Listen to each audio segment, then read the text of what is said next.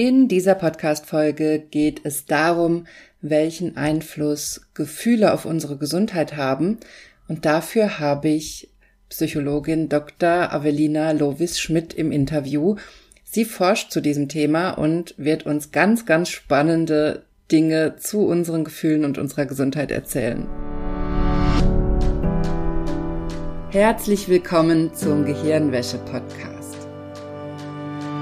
Wie du die Welt siehst, beginnt in deinem Kopf. Und deswegen hat auch jeder Gedanke das Potenzial, in deinem Leben etwas zu verändern. Mein Name ist Dr. Johanna Disselhoff.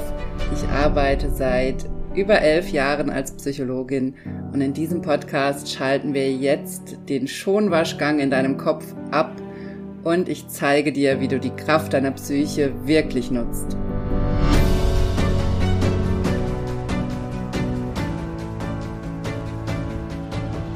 Ich freue mich sehr, dass du eingeschaltet hast in dieser Podcast-Folge, denn heute habe ich Dr. Avelina Lovis-Schmidt im Interview. Avelina ist Psychologin und forscht zum Thema Gefühle und Gesundheit, also zur Frage, wie sich unser Umgang mit unseren Gefühlen auf unsere Gesundheit auswirkt. Und genau darüber werde ich in diesem Interview mit ihr sprechen. Alles, was sie mir erzählt hat, fand ich unglaublich spannend und deshalb freue ich mich sehr, dieses Interview jetzt mit dir teilen zu können. Und alle Infos zu Avelina packe ich dir in die Show Notes. Du findest sie auch auf Instagram und kannst auch da mehr von ihr erfahren und bald wird es auch einen eigenen Podcast von Avelina geben.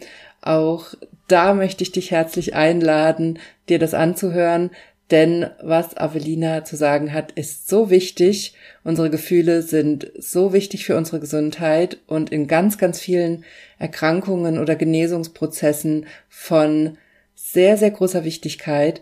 Und deshalb freue ich mich sehr, dass Avelina sich die Zeit genommen hat, hier in den Podcast zu kommen.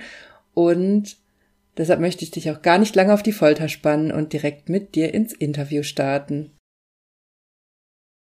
Ich habe heute Dr. Avelina Lovis-Schmidt im Interview im Podcast. Avelina ist Expertin für Emotionen und betreibt die Fühlerei im Internet und auf Instagram. So haben wir uns auch kennengelernt. Und magst du dich einmal vorstellen, Avelina, und erzählen, wer du bist und was du machst? Ja, danke schön. Danke, Johanna. Ich freue mich sehr, heute da zu sein. Ich bin Avelina und Doktorin der Psychologie. Ich arbeite an der TU Chemnitz, an der Professur für Pädagogische und Entwicklungspsychologie als wissenschaftliche Mitarbeiterin und habe jetzt aber beschlossen, so kann das ja nicht weitergehen. ich muss irgendwie darüber hinaus auch etwas für die Praxis irgendwie einbauen. Ich muss irgendwas tun, was aus den Forschungserkenntnissen hervorgeht, was ich jetzt die letzten Jahre gemacht habe und habe beschlossen, die Fühlerei zu gründen als einen Ort, der Hilfestellungen bieten soll für Menschen mit emotionalen Problemen oder mit belastenden Emotionen im Alltag. Genau. Sehr, sehr spannend. Was hast du denn in deiner Forschungsarbeit da rausgefunden? Mhm. Also ich habe dazu promoviert, ne? das ist so ein, das ist dann auf Englisch so ein 200 Seiten Buch geworden und da habe ich rausgefunden, dass letztlich alles auf Gefühle zurückführbar ist, mhm. was unsere Gesundheit betrifft. Also ich will jetzt nicht zu äh, hoch stapeln, erstmal nur was die Gesundheit betrifft, aber auch dort sind mir viele Forschungsarbeiten begegnet, die auch darüber hinaus Berufserfolg und viele, viele andere ähm, Kriterien vorhersagen. Und Emotionen, also Gefühle, das, wie wir zu unseren Gefühlen stehen, ist das, ist das alles Entscheidende ähm, was uns dazu leitet, wie glücklich wir sind, wie erfolgreich wir sind, wie gesund wir uns fühlen, wie gut wir mit uns in Kontakt sind und mit unseren Mitmenschen und wie lange wir leben und wie lange wir auch glücklich leben. Das finde ich das ja. finde ich so, so interessant und das war ja auch der Grund, warum ich dich sofort in den Podcast geholt habe, weil du mir so aus der Seele sprichst, weil ich das ja immer predige, dass unsere Gefühle das A und O sind und dass wir da auch die verdrängten Gefühle vor allem, dass das die mhm. Dinge sind, die uns krank machen, die die psychosomatischen Symptome auslösen und dass wir da dran gehen müssen Und deshalb freut es mich unheimlich, jetzt dich als Expertin hier nochmal zu haben und dass du auch nochmal die wissenschaftliche Basis uns beleuchtest und dazu ein bisschen was erzählst. Finde ich wahnsinnig spannend. Also habe ich das richtig verstanden, dass das mittlerweile sogar wissenschaftlich nachgewiesen ist, dass unser Umgang mit Gefühlen uns gesünder macht und länger leben lässt? Ja, auf jeden Fall. Das ist in ganz vielen Forschungsarbeiten ähm, ja, nachgewiesen. Das Wort sagt man eigentlich nicht so gerne. Ne? Es hat sich auf jeden Fall gezeigt, auch über viele, viele Jahre hinweg. Somit eine der bahnbrechendsten Studien war die Nonnenstudie aus dem Jahr 2001. Ich weiß mhm. nicht, ob du die kennst. Nee. Da haben die so Tagebucheinträge beziehungsweise so, ähm, so kleine Briefe von Nonnen, etwa 700 Nonnen, haben die da ähm, untersucht und geschaut, wie, welches Emotionsvokabular die in diesen Einträgen verwendet haben. Die haben das kodiert mit unabhängigen Ratern und gesehen, dass es sich über 67 Jahre ausgewirkt hat auf ihre Lebensdauer und darauf, wie gut es ihnen bis zum Schluss ging. Ganz, also ganz bahnbrechend, weil es so eine wahnsinnig lange Zeit war. Und, und, auch in anderen Forschungsarbeiten. Also ich selbst habe ja auch dazu was gemacht. Ne? Ich habe so ein Training angeboten zur Steigerung emotionaler Kompetenzen und gesehen, dass sich darüber die Krankheitssymptome reduzieren lassen. Wahnsinn. Okay, super spannend. Was hast du da trainiert mit deinen Teilnehmerinnen? Oh, also das waren ganz unterschiedliche Facetten. Eine Emotion besteht ja auch immer aus unterschiedlichen Komponenten. Ne? Also sie wahrzunehmen, also erstmal hinzuschauen, sie zu identifizieren, sie wertzuschätzen, sie aber auch erstmal noch zu verstehen. Ne? Also das sind so kognitive Prozesse, ähm, sie wahrzunehmen, sie zu verstehen, sie zu deuten.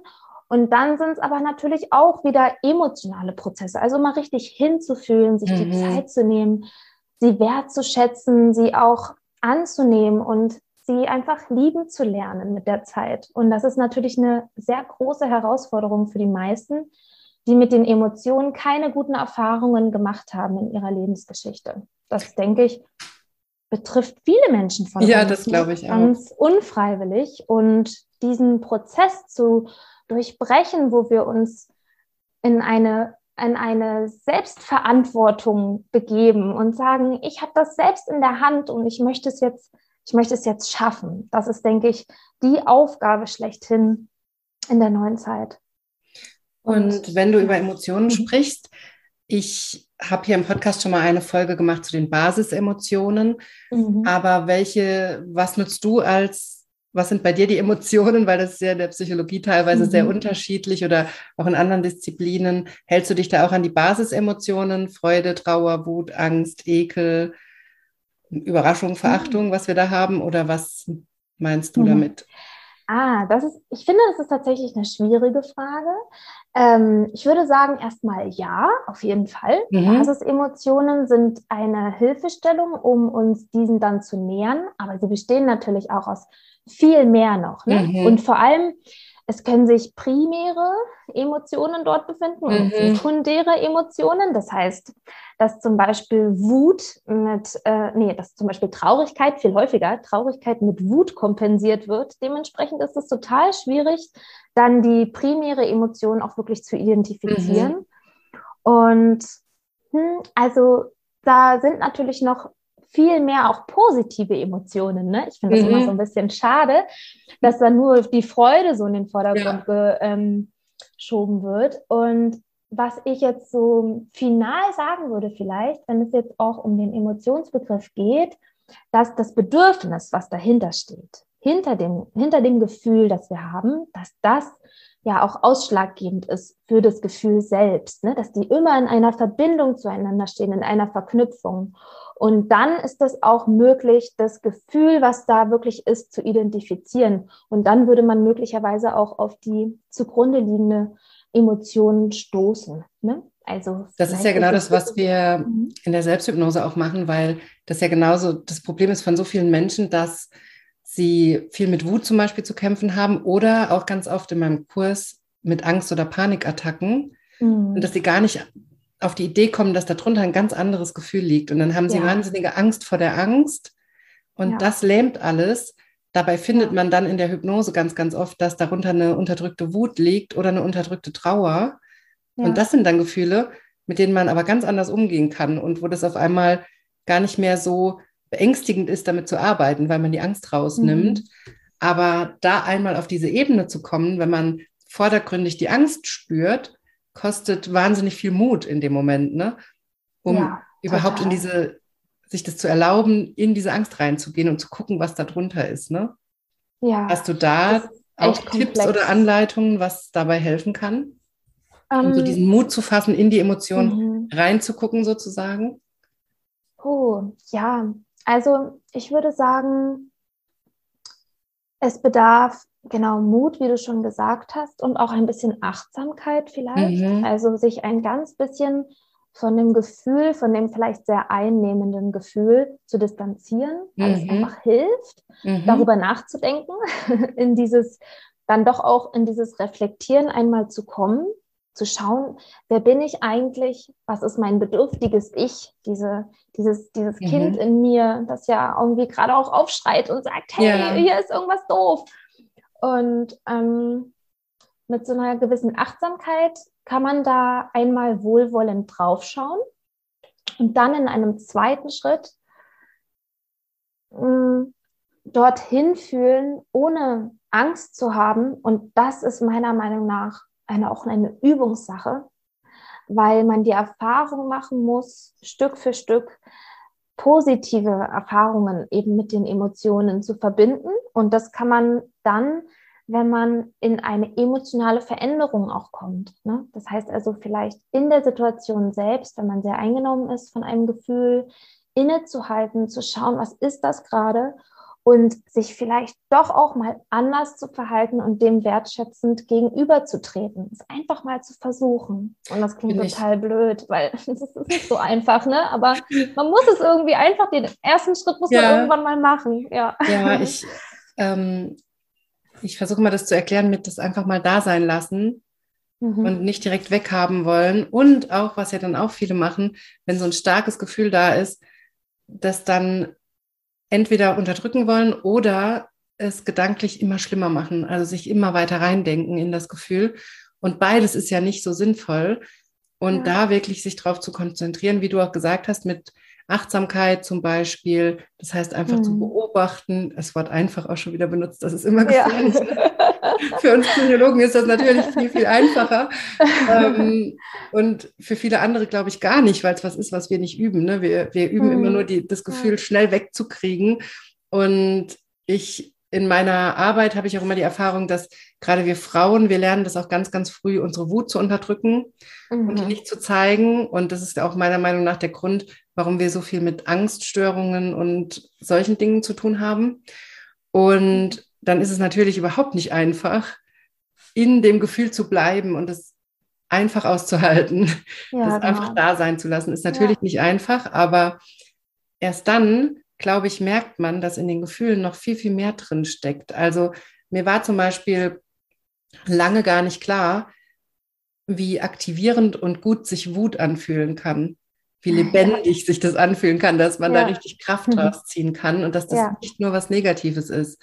Oder mhm. Trauer ist natürlich ein beschissenes Gefühl, Entschuldigung für den mhm. Ausdruck, aber das ist natürlich Kacke, aber gleichzeitig unglaublich erdend.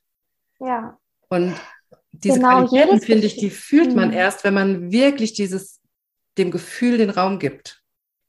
Ja, auf jeden Fall. Und diese Qualitäten, das hast du schön gesagt, finde ich.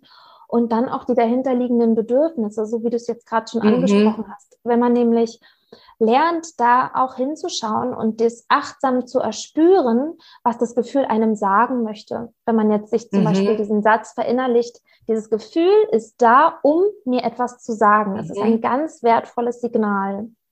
Und dann da auch mutig genug ist, wirklich hinzugucken, dann kann man auf das Bedürfnis stoßen, sich dieses möglicherweise erfüllen vielleicht geht es auch gar nicht immer darum, es sich zu erfüllen, aber es geht darum, es erstmal anzuerkennen, ja, und als sein eigenes wahrzunehmen. Und darüber macht man, denke ich, dann die guten Erfahrungen auch mit den Gefühlen. Wie du jetzt gerade gesagt hast, mit der Wut, dass sich das schön anfühlen kann, ist jetzt nicht so der Regelfall. Aber wenn man einmal in diese Selbstbehauptung kommt und in ja. diese, auch in diese Energie, die das Ganze ja. hat, weil damit hat Wut immer zu tun eigentlich, ja, mit, mit sich selbst, mit, mit mit etwas, was man zum Ausdruck bringen möchte ähm, und gesehen werden, wahrgenommen werden. Ne? Und wenn das gelingt, dann sind das, glaube ich, die ersten Schritte in die, ja, in die Aufwärtsspirale, sage ich. ja, ich finde, es hat was unheimlich Lebendiges. Ja. Und, und das kann man auch eben, total heilsam. Mhm. Absolut. Und man kann das erst rausfinden, wenn man sich wirklich diesem Gefühl stellt und nicht versucht, es wegzudrücken oder auch nicht versucht, sich da immer weiter reinzusteigern. Also um das mal, weil du es eben schon gesagt hast, so zu gucken, was ist mein Bedürfnis dahinter, um das mal so in meine Hypnosesprache zu übersetzen, für die, die mhm. schon, die den Podcast hören und schon in meinem Kurs dabei waren, da gucken wir immer, welcher innere Teil hat gerade das Problem zum Beispiel. Und das hilft mhm. mir auch total, wenn ich im Alltag irgendein Thema habe und es geht mir auf einmal schlecht und ich merke, da, mir geht es gerade gar nicht gut, fühle mich traurig oder ich bin wütend oder ich habe Angst, dass ich einmal kurz in mich reinspüre und gucke, so auf meine innere Welt, die ich auch in der Hypnose aufgebaut habe zum Beispiel, und gucke, welchem Teil von mir geht es denn gerade nicht gut. Und dann sehe ich ganz, mhm. ganz oft, dass das ein kindlicher Teil ist, ein inneres ja. Kind zum Beispiel, dass da mhm. also irgendwas durch irgendeine Situation, und das kann sogar eine Fernsehsendung einfach sein oder ein Gespräch, was ich gerade hatte, was gar nichts Negatives war, dass aber so ein innerer Teil angetriggert wurde. Mhm. Und wenn ich mich dann um diesen Teil kümmere, also mhm. da nochmal hingehe und das Kind nochmal in den Arm nehme und beruhige und diese Dinge mache, dann geht es mir meistens auch direkt besser. Ja, ich finde das eigentlich auch sehr schön, diese Bezeichnung dieses Kindes in einem selbst, ja, weil es auch so tolle Parallelen hat zu den Kindern, die wir auch im Außen haben, oft haben und wo man ja auch wieder ähm, auf Bedürfnisse und Gefühle ja eingeht und das so viele Übereinstimmungen hat mit dem, wie wir mit uns selbst sprechen und mit uns selbst mhm. sind. Ne?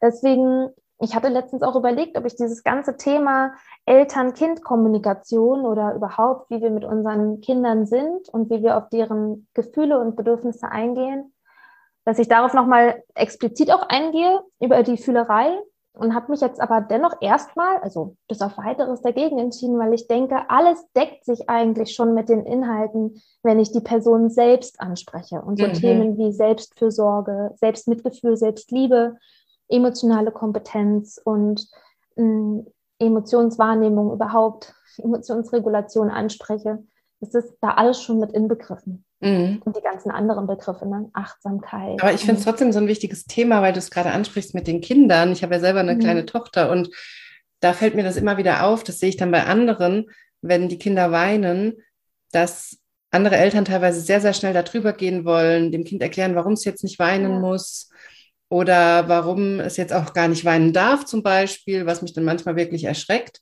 und wo ich mhm. immer versuche, erstmal dem, das Kind in den Arm zu nehmen, zu beruhigen und es auch erstmal aber weinen zu lassen und dann ja. erstmal mit dem Kind durchspreche, was hat es denn gerade? Hat es sich nur erschrocken? Weil ganz oft ist das ja der Grund, warum die Kinder weinen, weil sie sich einfach gerade nur erschrocken haben.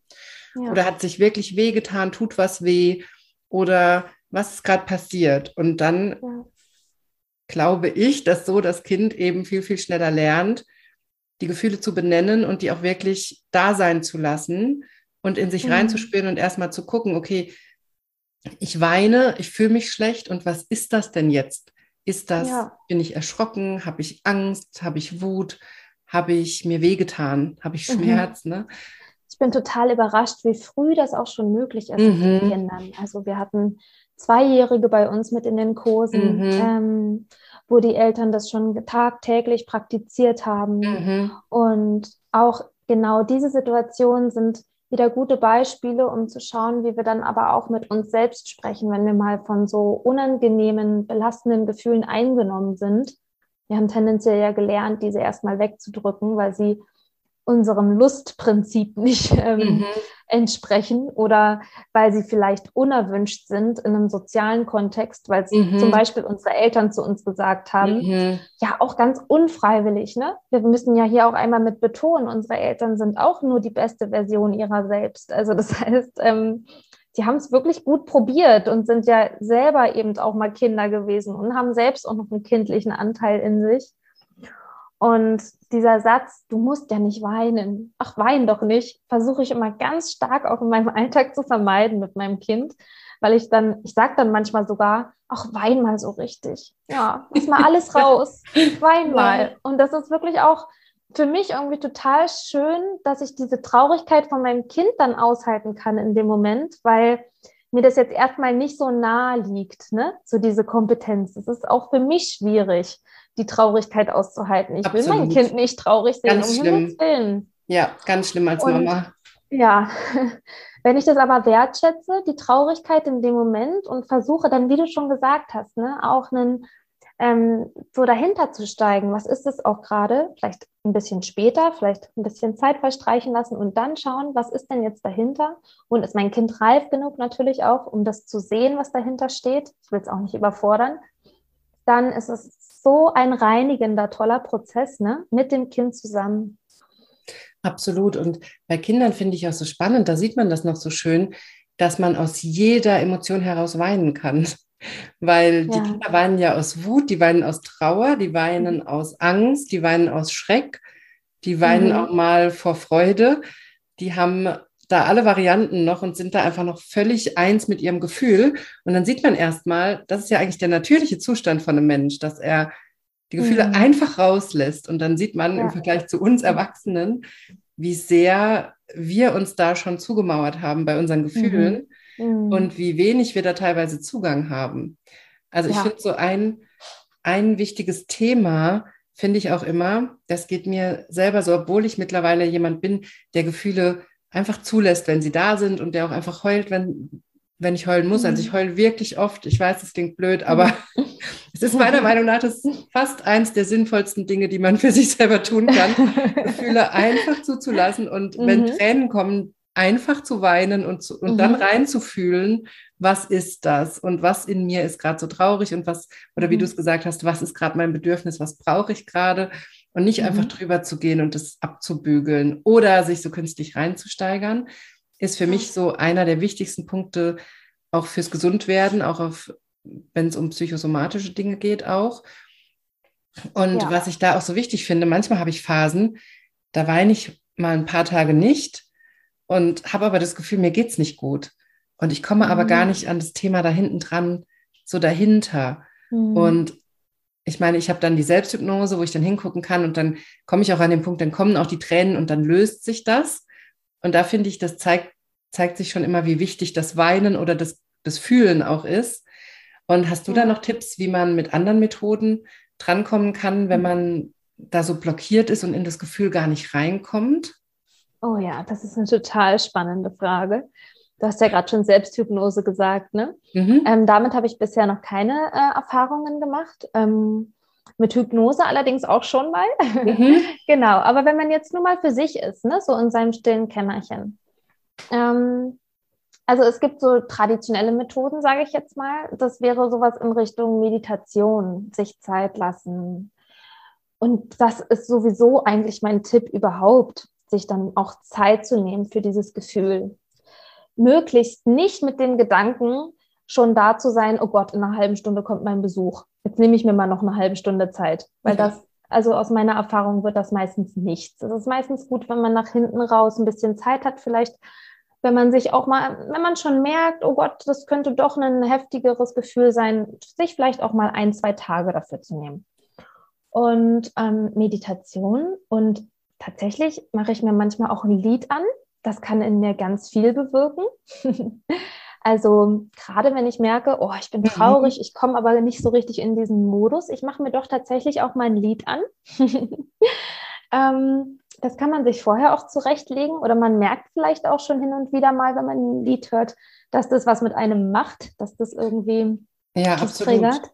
Hm. Das finde ich eine super Idee. Mhm. Ja, und jetzt hm, Achtung, ein bisschen äh, Werbung, das ist natürlich auch, ähm, ja genau, musst du entscheiden. Ähm, aber die Fühlereiübungen, die bieten ja schon auch die Möglichkeit, sich ganz gezielt mal hinzusetzen, sich einen Zettel und einen Stift zu nehmen und alles mal aufzuschreiben auch und auch die Gefühle mal aufzuschreiben. Diese Übung mache ich selber auch in meinem Alltag eigentlich sehr, sehr regelmäßig.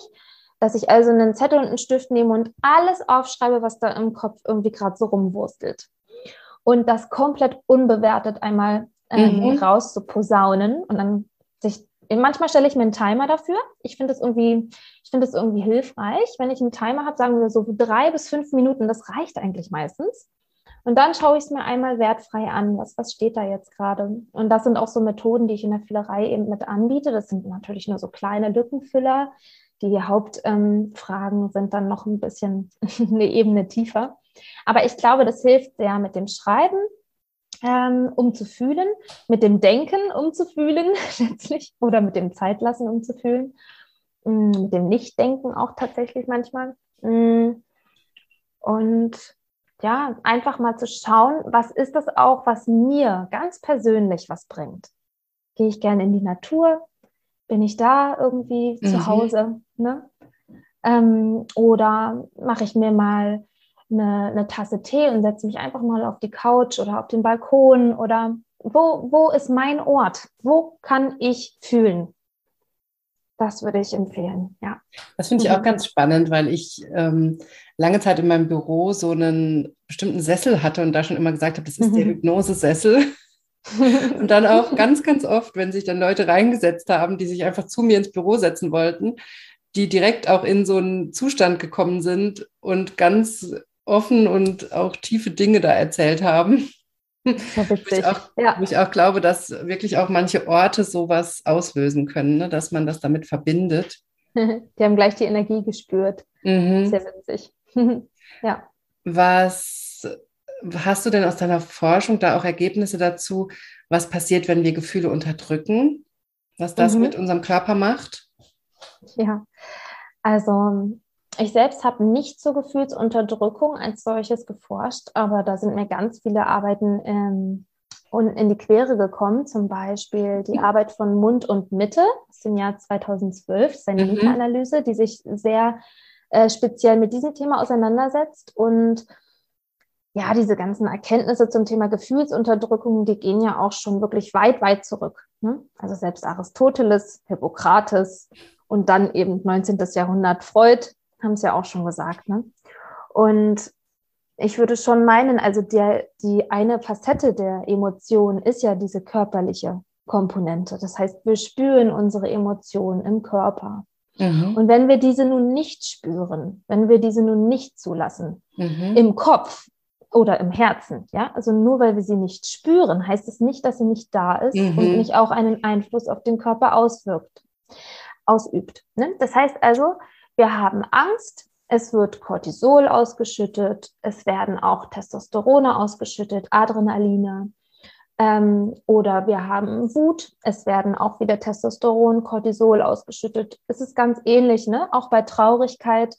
Es hat evolutionär eine etwas andere Funktion.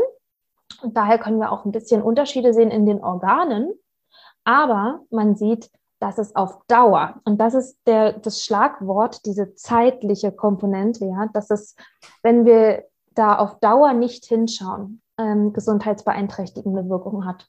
Mhm. Und das für verschiedene, für verschiedenste Krankheitsbilder. Also man hat gesehen vor allem Atemwegserkrankungen, Krebs, auch ähm, deutlich anhand von diversen immunologischen Parametern, ja. Das sind so Entzündungsmarker, mhm. die man misst im Blut ähm, oder auch im Urin. Mhm. Ähm, dazu gibt es ganz, ganz tolle Forschung in Innsbruck, glaube ich. Der Professor Schubert macht dazu ganz viel in seinen Einzelfallanalysen. Total spannend. Also das ist eigentlich auf diverse ähm, Wege mittlerweile erforscht worden, dass die Gefühlsunterdrückung ja gesundheitsschädlich ist. Sehr, sehr spannend, weil ich mich ja immer sehr mit meinem Selbsthypnose-Thema beschäftige und da ist es mittlerweile auch wissenschaftlich erwiesen, dass Hypnose und auch Selbsthypnose ist eigentlich das Gleiche, dass das die, das Immunsystem stärkt und zum Beispiel auch mhm. diese Immunparameter positiv beeinflusst. Und da finde ich total mhm. spannend zu hören, dass das Umgekehrte, nämlich Gefühle zu unterdrücken, denn auch bei Krebspatienten zum Beispiel eine Rolle spielt. Mhm. Also ich kenne das auch noch aus meiner Praxiszeit, wo ich auch mit teilweise schon mit Krebspatienten gearbeitet habe und wo ich immer den Eindruck hatte, dass es da teilweise, kann man natürlich nie so pauschal sagen, aber dass es da teilweise auch um so Familienthemen geht, die lange mhm. unterdrückt wurden, die lange verschwiegen wurden oder immer noch verschwiegen werden, was so in der Familie schwelt. Ne? Also ja. da auch sehr, sehr spannend, dass es da auch schon diese Forschung dazu gibt, ja. Ja, es ist äh, super spannend. Also es ist gar nicht so leicht dazu zu forschen, weil manche Skeptiker ja. sagen, naja, wir können die Forschung meistens erst nach der Diagnose betreiben. Ne? Wenn wir jetzt unendlich viel Geld hätten, dann würden wir ähm, anhand von ganz vielen verschiedenen Personen messen, wie sich das in ihrem Leben halt entwickelt. Ne? Mhm. Und meistens ist es jetzt aber so, dass wir in der Forschung dann meist erst nach der Diagnose Zugriff haben auf die jeweiligen Personen und dann könnte man das als Coping-Strategie mit der Diagnose umzugehen deuten. Jetzt die emotionale Kompetenz ja. zum Beispiel. Absolut. Und das ist eigentlich ein bisschen schade, weil wir versuchen natürlich schon auch auf die Ursache zu schließen, um entsprechende Behandlungsmaßnahmen ableiten ja. zu können.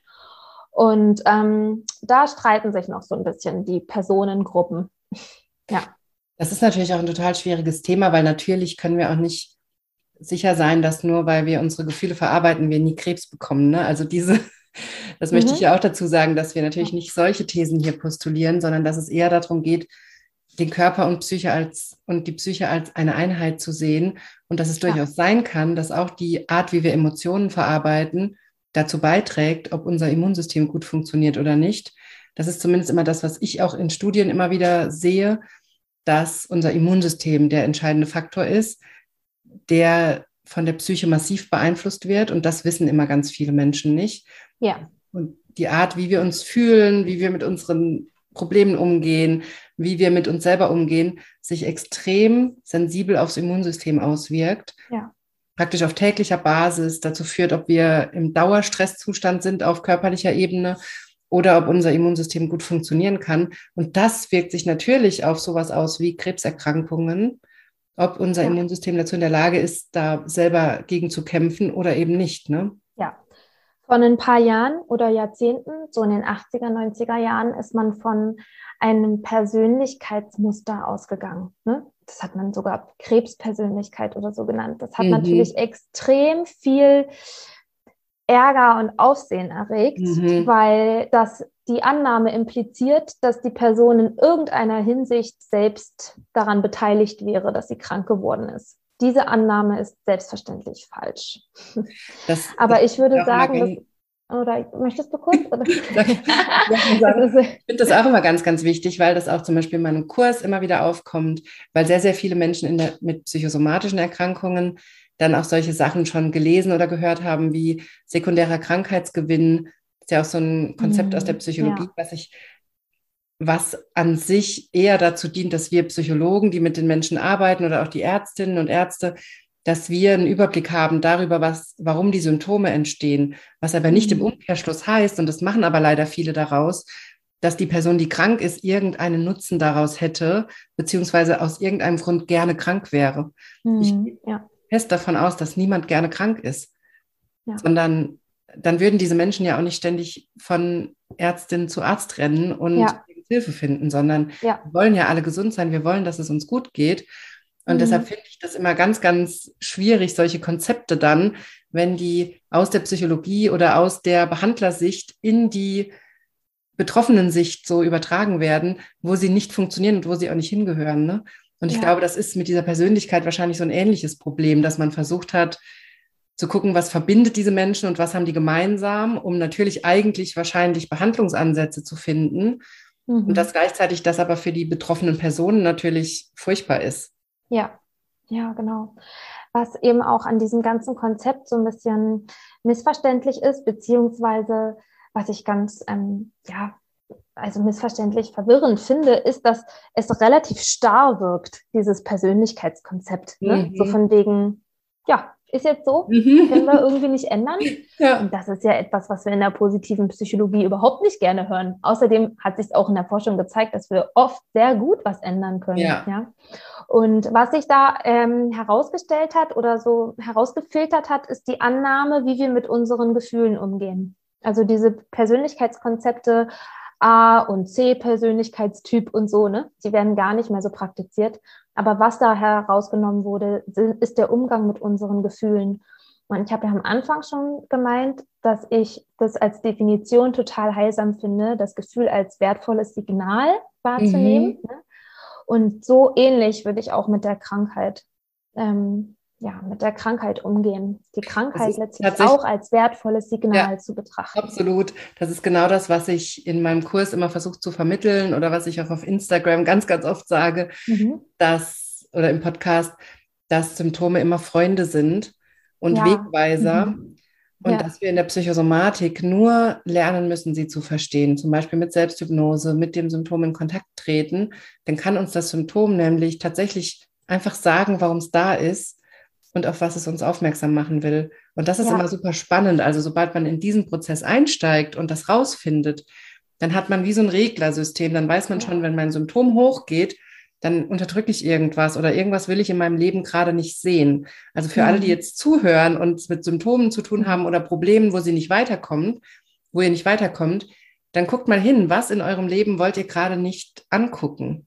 Oder was unterdrückt ihr gerade? Was ist das Gefühl? Was ist das Thema, wo ihr gerade nicht hingucken wollt? Und das ist egal, ob es um Rückenschmerzen geht, ob es um Allergien geht oder um ganz andere Themen auch partnerschaftliche Konflikte habe ich die Erfahrung gemacht, wenn man auf die Bedürfnisebene guckt und guckt, wer hat welches Bedürfnis, dann kommt man zu einem ganz anderen Thema als das, worum man sich eigentlich gestritten hat gerade.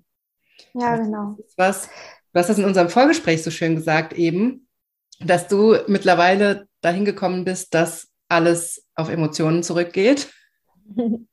Und tatsächlich ja. ist das genau das, was ich auch ganz, ganz oft denke, dass ich immer denke, alles ist psychisch. Unser komplettes Leben entsteht durch unsere Psyche und dadurch, wie wir mit uns selbst und mit anderen umgehen.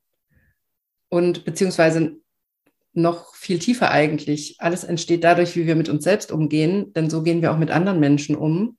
Ja, genau. Und die Art, wie wir die Welt wahrnehmen, beeinflusst natürlich massiv, wie wir leben und was wir für ein Leben führen.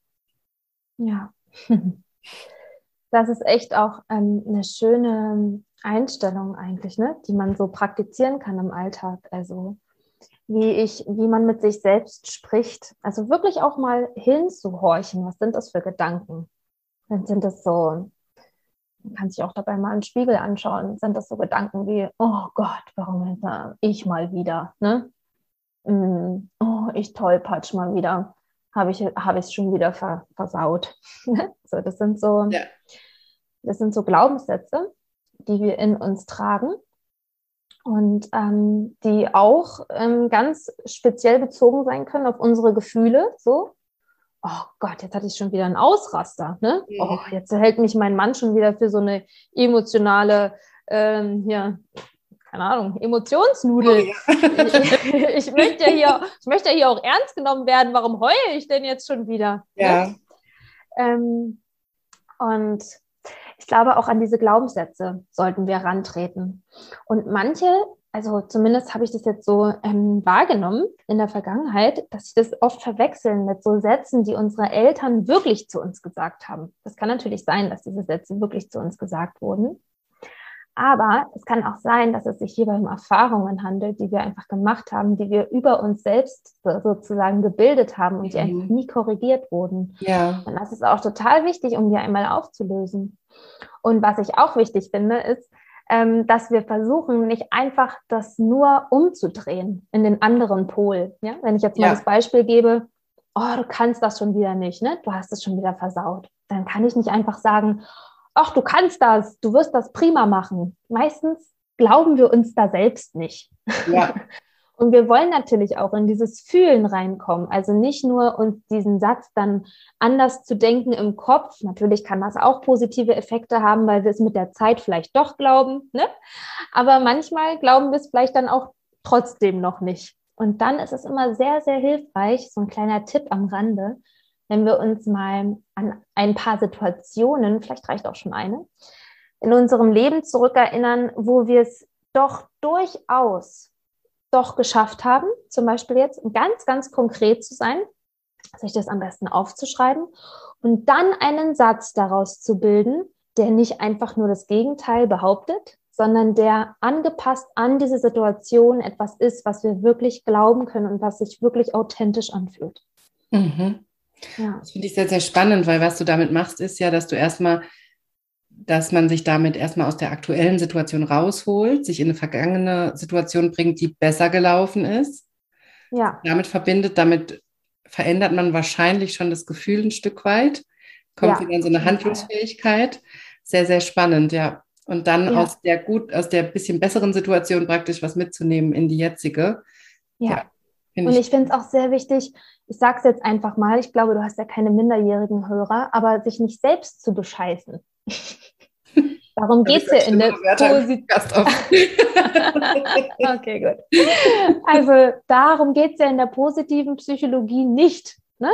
Sich jetzt nee. einfach immer nur positiv zu denken. Darum geht es nicht, sondern es geht ja auch darum, das so zu machen, dass man es selber glaubt und dass man es auch fühlt. Und ähm, und eben so kleinschrittig, dass man dann vielleicht einfach ein bisschen langsamer in dieser Aufwärtsspirale kommt. Das finde ich sehr schön, dass du das auch nochmal so sagst, weil ich das auch sehe seit einer Weile schon, dass die, das positive Denken oder auch die positive Psychologie so ein bisschen in so ein Licht gerückt wird, dass das ungesund wäre oder dass, das, äh, dass es auch toxische Positivität gäbe und so. Das ist ja nicht das, was wir Psychologen in der positiven Psychologie verkaufen sozusagen, sondern mhm. in der positiven Psychologie geht es ja eigentlich darum, Übungen und Rituale zu finden, die man täglich nutzen kann, um sich besser zu fühlen. Und das ja. hat eben ganz, ganz oft mit dem Zulassen von Gefühlen zu tun. Und da kommen auch solche Übungen her, die vielleicht viele schon kennen, wie Dankbarkeitstagebuch führen und so. Und dann wird mhm. das aber immer gerne auf die Spitze getrieben und dann wird auf einmal in der Coaching-Welt propagiert, dass Dankbarkeitstagebuch schreiben die Nummer eins Methode wäre, um alles zu heilen und alle Probleme zu lösen. Und dann wundern sich ganz viele Menschen, warum es ihnen immer noch schlecht geht, obwohl sie doch Dankbarkeitstagebuch schreiben. Ja, genau. Und so verdreht sich das dann. Und das finde ich auch, deshalb finde ich das so spannend, dass du es gerade angesprochen hast, weil mir das auch ein Anliegen ist, dass die psychologische Arbeit nicht so pauschalisiert wird, sondern dass es eigentlich darum geht, dass man kontinuierlich Methoden und Skills lernt mhm. und mit sich selber rausfindet, wie man mit sich selbst in einem guten Gleichgewicht leben kann. Ja, genau. Und Gleichgewicht ist auch so ein schönes Wort in dem äh, Zusammenhang, finde ich, weil geht eben nicht um einen Endzustand, wo man jetzt zum Beispiel sagt, die Person ist emotional kompetent und die nicht oder so. Das wäre ja fürchterlich. Gefallen durch den Kurs. Ja, Schubladen denken hoch 100. Na, schönen Dank. Ich würde ja eher sagen, es schwankt immer mal von Situation zu Situation, von Lebensphase abhängig und so weiter. Und es ist eher die Einstellung, die man möglicherweise dahinter entwickeln kann. Ja, so dieses, wenn es mir mal nicht gut geht, wenn ich mal auch sehr streng mit mir selbst bin, dann kann ich da trotzdem wohlwollend draufschauen. Ich verstehe, warum ich es so mache, wie ich es mache, und ich kann mir die Zeit nehmen, um dann auch wieder besser mit mir zu sein, um dann auch wieder in einen guten Kontakt mit mir zu kommen und mich ein bisschen zu trösten. Ja, und ich glaube, das ist mein persönlicher Endzustand sozusagen, ne? dass ich sage, ja. ich bin einfach in dieser Einstellung drin. Also ich sehe meine Gefühle als wertvolles Signal. Ich verbinde all meine Gefühle, die ich habe, immer mit dahinterliegenden Bedürfnissen und dem, was ich eben draus mache, also meine mhm. Bedeutungszuschreibung. Mhm. Und ich nehme die Zeit die ich brauche. Und wenn es eben nicht gleich funktioniert, dann funktioniert es eben später. das finde ich, das ich eine tolle Einstellung und auch wieder so ein wichtiges Thema, was du ansprichst, was glaube ich viele betrifft, dass wir oft denken, wir machen jetzt den einen Kurs, die eine Übung, die eine Therapie und dann sind unsere Probleme gelöst, schnipp und weg und dann sind mhm. wir glücklich bis ans mhm. Lebensende. Und so ist es eben einfach nicht. Es kann ja. die kleinste Kleinigkeit morgen schon wieder eine absolute Gefühlswelle in mir auslösen. Mhm. Und ich mhm. versuche das auch immer zu erklären, dass das nicht schlimm ist, wenn man auch so triggerbar ist und wenn man diese Gefühle spürt. Was schlimm wäre, wäre, wenn man keine Tools hätte, um damit umzugehen und wenn man das alles unterdrücken müsste. Und deshalb finde ich das so wichtig, dahin zu kommen, dass man auf täglicher Basis alle Gefühle zulassen kann und sie einfach da sein lassen kann und sich auch ein Umfeld schafft, in der Familie, in Freundschaften, in Partnerschaften, wo man das sein kann. Weil ganz oft haben wir ja zum Beispiel in der Arbeit ein Umfeld, wo das nicht geht. Und dann uns aber da einen Gegenpol schaffen, wo das erlaubt ist und wo wir uns öffnen können und einfach wir selbst sein können, kann ja wahrscheinlich auch schon ganz viel heilen, oder? Ja, auf jeden Fall. Also es ist auf jeden Fall auch wichtig zu schauen, nicht nur, wie wir mit uns selbst sprechen, sondern natürlich auch, mit wem wir uns umgeben. Mhm. So alltäglich. Ne? Ich finde es auch immer ganz schwierig, von toxischen Menschen zu reden. Das mache ich grundsätzlich nicht, weil ich davon ausgehe, dass jeder Mensch eben wirklich sein Bestes einfach probiert. Mit manchen passt es eben besser, mit anderen eher nicht so, weil sie ihn vielleicht auch mehr triggern. Ähm, meistens ist es schön, wenn man sich da nicht so sehr in den alten Wunden anspricht, die man so mit sich rumträgt. Und dann ist man meistens auch ein bisschen zufriedener jetzt, ja. Und ich würde auch meinen, dass genau das, also was du gerade gesagt hast, dass man sich, dass man gut zu sich ist, dass man sich diese Räume auch schafft und diese Mitmenschen vielleicht, mit denen man sich umgibt, ne? Ähm, auch, auch wieder ein Prozess ist. Das dauert ein bisschen, ne? Und ähm, manchmal kann man das auch mit den Menschen ähm, erreichen, mit denen man sich schon umgibt. Das finde ich auch mal wieder sehr schön. Also, das finde ich auch ganz wichtig, ja. Auch schon eine Weile verheiratet mit meinem Mann und wir sind auch sehr glücklich, weil wir eben gemeinsam dran arbeiten. Ja. Und das ist eigentlich immer das Mantra, was über allem steht. Also dieser, dieses gemeinsame dieser gemeinsame Wunsch oder dieses gemeinsame Bedürfnis, dass wir zusammen wachsen und dass wir uns das zusammen anschauen. Ähm, das finde ich viel, viel wichtiger, als einfach zu sagen, oh, puh, toxischer Mensch, lehne ich irgendwie ab. Weil das würde ja bedeuten, dass wir wahrscheinlich auch ganz oft einsam sind oder dass wir uns auch mit den Menschen nicht gemeinsam entwickeln würden. Und ich finde es schon anzustreben, auch mit ähm, den Menschen gemeinsam etwas zu erreichen. Ja. Absolut. Ich bin auch ein großer Fan davon, in Freundschaften oder Beziehungen einfach mal anzufangen, über die Bedürfnisebene zu kommunizieren und da immer wieder auch während so einem Gespräch reinzuspüren, wie geht es mir gerade, was brauche ich gerade und das zu verbalisieren. Alleine das reicht meistens schon, um auch bei anderen Personen was zu öffnen und diese Ebene einfach aufzumachen, dass das okay ist, dass ich nicht immer gleich drauf bin, dass es okay ist, dass ich mal das Bedürfnis habe, allein zu sein oder dass ich mal das Bedürfnis habe, jetzt was zu unternehmen oder über ein anderes Thema zu reden oder, oder, oder und mich nicht dazu zwinge, jetzt genau das zu machen, was zum Beispiel abgemacht war oder so. Mhm, ja. Und da mir, sobald ich mich da öffne, erlaube ich das ja auch allen Menschen um mich rum. Und deshalb glaube ich, muss man da gar nicht irgendwelche Menschen in toxisch oder nicht toxisch einteilen, sondern kann einfach gucken, was man da öffnet an Raum, wenn man sich selbst öffnet. Oh ja, das hast du schön gesagt. da sind wir eigentlich wieder beim alten Thema, ne? Also so, wie wir mit uns sind, sind wir mit ja. den anderen, wie wir mit den anderen sind, sind wir mit uns. Ich gehe auch mittlerweile durch die Welt oft und denke, wenn jemand so sehr streng auch mit mir ist, ist ja durchaus, ne? Also keine Ahnung, ich ähm, bin irgendjemandem aus Versehen auf die Füße getreten, ohne dass ich das wollte. Also jetzt im Umgangssprache, also im Sinnbildlichen ja. gemeint. Und ähm, ich, ich, ich, es tut mir dann auch in dem Moment leid für die Person, durchaus. Ich, ich fühle mich dadurch nicht persönlich angesprochen, weil es geht in dem Moment nicht um mich. Und das merke ich auch oft mit Menschen, die mich direkt umgeben. Ich fühle manchmal hin und sage, geht es gerade um mich oder, oder geht es hier vielleicht gar nicht um mich, sondern um ja. eine alte Wunde des ja. Gegenübers.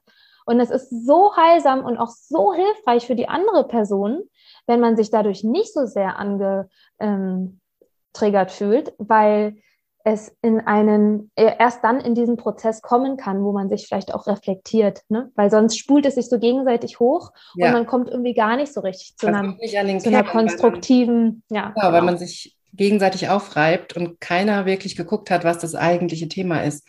Ja. Und ich finde es so spannend, dass du das gerade auch als Beispiel nennst, weil es, glaube ich, was ist, wo viele Menschen mit zu kämpfen haben, wenn sie dann so angefahren werden, wenn andere dann vielleicht ausfallend werden, gemein werden, mhm. auch wenn es vielleicht nur so Nuancen sind, aber sowas kann uns ja sehr, sehr treffen. Und da auf die Ebene zu gehen und zu sagen, okay, wenn jemand nach außen so mit mir spricht, wie schlimm muss ja. er dann mit sich selber sprechen? Und dann genau. bin ich schon bei dem Mitgefühl. Also ich, wenn ich das mache, ich mache das tatsächlich auch genauso, wie du das jetzt erklärt hast.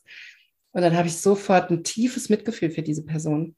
Mhm, und das heißt jetzt genau. nicht, dass ich keine Grenzen setzen kann dieser Person gegenüber, sondern natürlich mache ich das dann auch. Und ich bin auch jemand, der, sobald sich die Situation beruhigt hat, ich gebe anderen dann erstmal auch Zeit, um sich zu beruhigen. Ich entschuldige mich natürlich auch, wenn ich wirklich was falsch gemacht habe.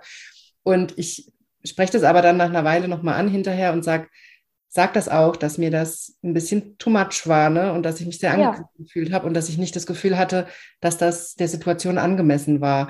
Und dann kommt man eben meistens genau auf diese Ebene, wo die andere Person dann auch reflektiert oder reflektieren kann und hingucken kann, was da eigentlich wirklich los ist. Ja, genau. Super gut. Also ich würde auch meinen, das ist der Unterschied zwischen empathisch sein und einfühlend sein. Es geht vielleicht gar nicht darum, oder es geht um Himmels Willen eigentlich nicht darum, das Gefühl des anderen einfach zu übernehmen. Ich denke, mhm. wenn man mhm. mit sich ist, mit sich wirklich, was das bedeutet auch, mit allen Stärken und Schwächen, mit allen Gefühlen, die man hat, mit allen Bedürfnissen, die man hat, wenn man sich dessen klar ist, ist das meine Definition von Selbstbewusstsein. Das heißt also jetzt nicht das Selbstbewusstsein nach außen, sondern das nach innen, das, wo es einfach, wo man eine klar umrissene Gestalt ist. Mhm. Und in diesen Momenten fällt es einem dann auch leichter, empathisch zu sein und sich trotzdem emotional ein Stück weit abzugrenzen. Das heißt, zu sagen, das ist dein Gefühl und das andere ist mein Gefühl. Ja. Und ich kann sehr, sehr gut auf dich eingehen und empathisch sein. Ich kann schauen, was brauchst du jetzt in dem Moment? Kann ich dir irgendwie helfen bei deinem emotionalen Prozess gerade? Oder ähm, egal, ne? Wie, also kann ich auch mich einfach zurücknehmen und sagen, ja. pff, hat gerade einfach nichts mit zu tun, und muss kann in dem Moment auch nichts ja. tun. Genau. was genau. ich auch umgekehrt ist ja das andere, die andere Seite davon, was ich auch mache und was ich auch nur empfehlen kann für alle, die zuhören, wenn ich merke, dass ich in einem Gespräch mit jemand anderem extrem getriggert bin und dass ich hinterher, dass ich vielleicht sogar gemein bin oder irgendwas sage, was ich eigentlich nicht sagen wollte, dass ich da harsch bin oder sowas, dann und das auch hinterher noch merke, dass, dass ich eine Wut habe oder mich was traurig macht, dann gehe ich auch in Selbsthypnose und gucke, was dahinter ist. Und meistens hat das dann mhm. überhaupt nichts mit der anderen Person zu tun, sondern die andere Person hat nur was angetriggert bei mir, so eine alte Wunde und mhm. da nochmal Salz reingestreut, ganz ohne das zu wissen. Und dafür können andere nichts. Und das kann ich nur in mir lösen. Und was wir aber in unserer Gesellschaft oft erwarten, ist, dass die anderen das lösen. Hm, Weil ja. wir denken, die hätten das kannst du nur. Ja, genau, genau. Wir denken, die hätten das mhm. ausgelöst. Aber das funktioniert ja gar nicht aus psychologischer Sicht. Kann ja niemand in uns was in uns ein Gefühl auslösen, sondern das machen wir immer selbst. Und da finde ich es dann auch immer ganz wichtig, selber immer hinzugucken. Und deshalb bringe ich das auch meinen Klientinnen immer bei, dass dieses getriggert werden nichts Schlimmes ist, weil viele die Idee ja. haben, sie müssen all diese Triggerpunkte loswerden. Und meiner Meinung nach ist das ein Prozess und ist es eigentlich ein wichtiger Teil der Selbstentwicklung, diese Triggerpunkte zu spüren und hinzugucken und dann Schritt für Schritt, das hat hier gerade mein Computer was eingespielt, dann Schritt für Schritt das zu bearbeiten und immer diese Trigger als wichtigen Punkt in der Selbstentwicklung zu nutzen und nicht ja. als, als Niederlage oder irgendwas läuft schief. Genau. Ich würde ja das sogar noch ein bisschen zuspitzen und sagen, das ist ein ganz wertvoller Moment eigentlich, ne, wo wir ja. was über uns selber lernen dürfen, was uns natürlich auch im Alltag nicht immer bewusst sein kann. Wenn ich jetzt jemanden frage, ne, würdest du dich, ähm, würdest du sagen, du hast deine emotionalen Wunden geheilt? Hast du alle, hast du alles aufgearbeitet? Ne? Hast du jetzt eine Psychotherapie gemacht? Da muss es dir doch jetzt richtig gut gehen. Ja. Also meistens weiß ich das erst in den Momenten, wenn es mir dann nicht so gut geht. ja, genau. Wenn wieder irgendwas passiert ist. Ja, ja, so ist es dann eben. Ne? Und wenn man da so ein bisschen nachsichtig mit sich ist, das ist eigentlich das Beste in den Situationen ja. dann. Genau. Super, ich finde es sehr, sehr spannend. Ich könnte ewig mit dir weiterreden. Mhm. Hast du denn noch ein Thema, was wir noch nicht angesprochen haben, oder hast du noch so einen Tipp, wie wir uns im Alltag noch besser fühlen können? Hm. Das ist auch so eine schöne Frage, finde ich, ähm, die gar nicht so einfach zu beantworten ist. Also ich hatte es jetzt hier und da, glaube ich, schon mal so durchklingen lassen. Für mich geht es darum, sich seiner selbst einmal bewusst zu werden. Und zwar mit allen Facetten möglichst. Oder mit vielen Facetten erstmal, ja, dass man schaut, mhm. was ist dieses Bedürftige, dieses Bedürftige in mir, ähm, was sind es vielleicht auch für Bedürfnisse ganz konkret, ähm, was brauche ich im Alltag, damit es mir wirklich gut geht, ja, was sind da auch für Facetten in, in mir selbst, also welche Teams versammle ich denn da in mir selbst? Das sind dann, ähm, das ist die Tochter, das ist die Mutter, das ist die Ehefrau, das ist die Freundin. Also man kann so ganz, ganz ähm, objektiv einmal angehen. Man kann auch da versuchen, noch ein bisschen tiefer reinzugehen und sagen, ja, das ist die emotionale, das ist die strenge, das ist die, die kindliche, die, die irgendwie verkopfte oder die ganz verspielte oder so. Ne? Es gibt so viele verschiedene Anteile in uns. Und wenn wir uns diesen bewusst sind, dann können wir auch die Bedürfnisse jedes Anteils besser erfüllen im Alltag.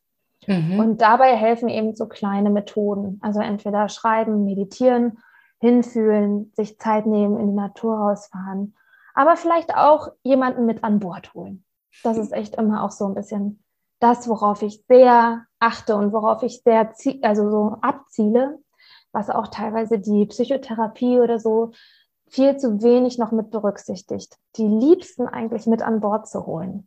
Und das kann manchmal richtig wehtun, mhm. aber es ist dann doppelt heilsam und vor allem langfristiger, ne? wenn man dann auch das wieder in den Alltag integrieren kann. Man möchte ja auch aus diesen Erfahrungen, die man macht, möglichst ja, möglichst lehrreich herausgehen. Und das heißt also, das möglichst anwenden, was man gelernt hat. Und da ist es eigentlich am besten, man holt sich die Leute gleich mit dazu, mit denen man so alltäglich in Kontakt ist. Ja, sehr, sehr spannend. Avelina, vielen, vielen Dank für das tolle Interview. Ich danke dir, Johanna. Es hat sehr viel Spaß sehr, gemacht. Dass du dabei warst. Das war das Interview mit Dr. Avelina Lovis-Schmidt.